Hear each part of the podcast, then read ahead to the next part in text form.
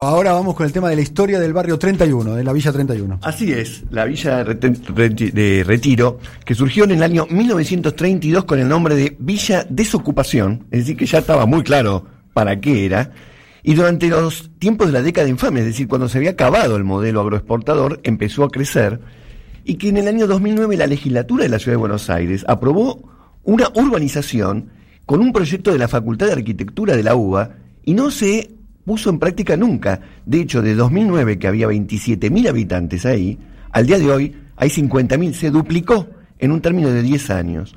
Puerto Madero, ustedes saben que cuando se diseñó Puerto Madero en 1882 y fue construido entre 1887 y 1898, rápidamente quedó obsoleto. Fue una construcción muy ambiciosa, pero quedó obsoleta rápidamente porque la ciudad de Buenos Aires, sobre todo el puerto, trabajaban tanto y crecía tanto que fue superado y por lo tanto se pensó en hacer un nuevo puerto, se llamó así Puerto Nuevo, que iba a quedar al norte de Puerto Madero, que es donde hoy está la villa, y que fue construida con relleno sobre el río de la Plata, y que luego se hizo un cimiento muy, muy ancho para poder eh, poner ahí el ferrocarril. Mm. Por eso es que ese cimiento donde se construyen estos cuatro o cinco pisos tan precariamente, se la bancan porque el cimiento es muy bueno, mm. no se mueve el suelo. Si ese suelo vibrara un poco como el resto de la ciudad, se caerían todas. Mm.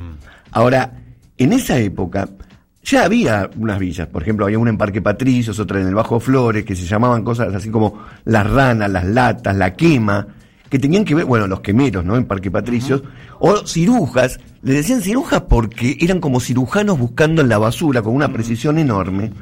Y en 1911 el gobierno nacional que encaró este proyecto, luego lo tuvo que abandonar y en 1928 quedó como una especie de puerto abandonado. Y a partir de la crisis del 30, ya en el año 31, se empieza a, venir un contingente de inmigrantes polacos donde, que no sabían dónde ubicarlos y los ubican ahí con algunas casas precarias construidas con chapas, y esa es la primera vez, por eso digo que arranca en 1932, fue con estos inmigrantes polacos, se llamó Villa Desocupación, y luego le cambiaron el nombre para poner un poco más de onda, lo llamaron Villa Esperanza. Finalmente, en 1935, por primera vez hay una erradicación de Villa con la dictadura o gobierno semidictatorial del general Agustín P. Justo, que demolió todas las casas y desapareció solamente por cinco años porque en 1940 resurgió la Villa de Retiro y a partir de ese momento trajeron inmigrantes italianos. Ahí, durante mucho tiempo, se llamó Barrio Inmigrantes y unas manzanas más al norte, el gremio de la fraternidad de los ferroviarios llamó a muchas familias de ferroviarios a que vengan a vivir ahí, les construyó unas casas y mucho tiempo también se llamó Villa Saldías esas dos villas, Saldías y Barrio Inmigrantes, estaban separadas, luego se quedaron unificadas, simplemente por el crecimiento que hubo, y empezaron a llegar muchos habitantes del noroeste argentino y también bolivianos, que habían quedado desocupados de la, de la zafra del Tucumán.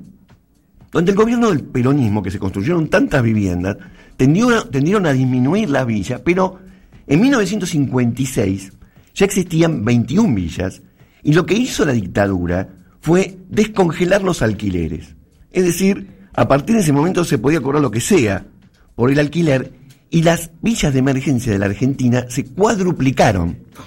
Es de esa época que aparece el libro de Bernardo Berbisky, Villa Miseria también es América, y populariza ese nombre. Antes no se llamaban así, se llamaban barrios pobres, barrios De hecho, la acepción de la palabra villa es, positivo, pues Villa Langostura. Claro, exactamente. Villa es un poblado, digamos. Es casi una ironía decir villa miseria. Era como una especie de oxímoron. Ahora, a partir el padre Bernardo Berbisky, escritor, el padre del periodista Horacio, ¿no? Exactamente. Y durante la década del 60, lo que empieza a pasar, en la época previa al gobierno de Frondizi, es que crecen y crecen los asentamientos porque en la capital federal es el lugar donde más se consigue trabajo y es en donde es más caro vivir. Esta es, esta es la fórmula por la cual van creciendo las villas. En los 60 empieza a trabajar justamente la Villa de Retiro el padre Carlos Mujica. Hace una semana se conmemoraba un aniversario de su desaparición y ahí fundó el, el, trabajo en las villas como un trabajo social y de militancia y una parroquia que se llamó Cristo Obrero. Durante el corto gobierno de Héctor Cámpora se paralizaron las erradicaciones de villas, se crearon mesas de trabajo comunes, empezaron a discutir proyectos, hubo muchísimos arquitectos que iban y ofrecían su trabajo en forma gratuita porque se pensó en eh, urbanizar todos esos centros. Cuando uno dice urbanizar, la verdad que es una palabra rara porque son urbanas las villas. En todo caso, darle dignidad a esas viviendas. Pero todo se cortó en 1976 cuando, como jefe de gobierno de la ciudad, queda Cacciatore. En 1977 se genera la ley o ordenanza 33.652 con un nombre muy claro, erradicación de villas.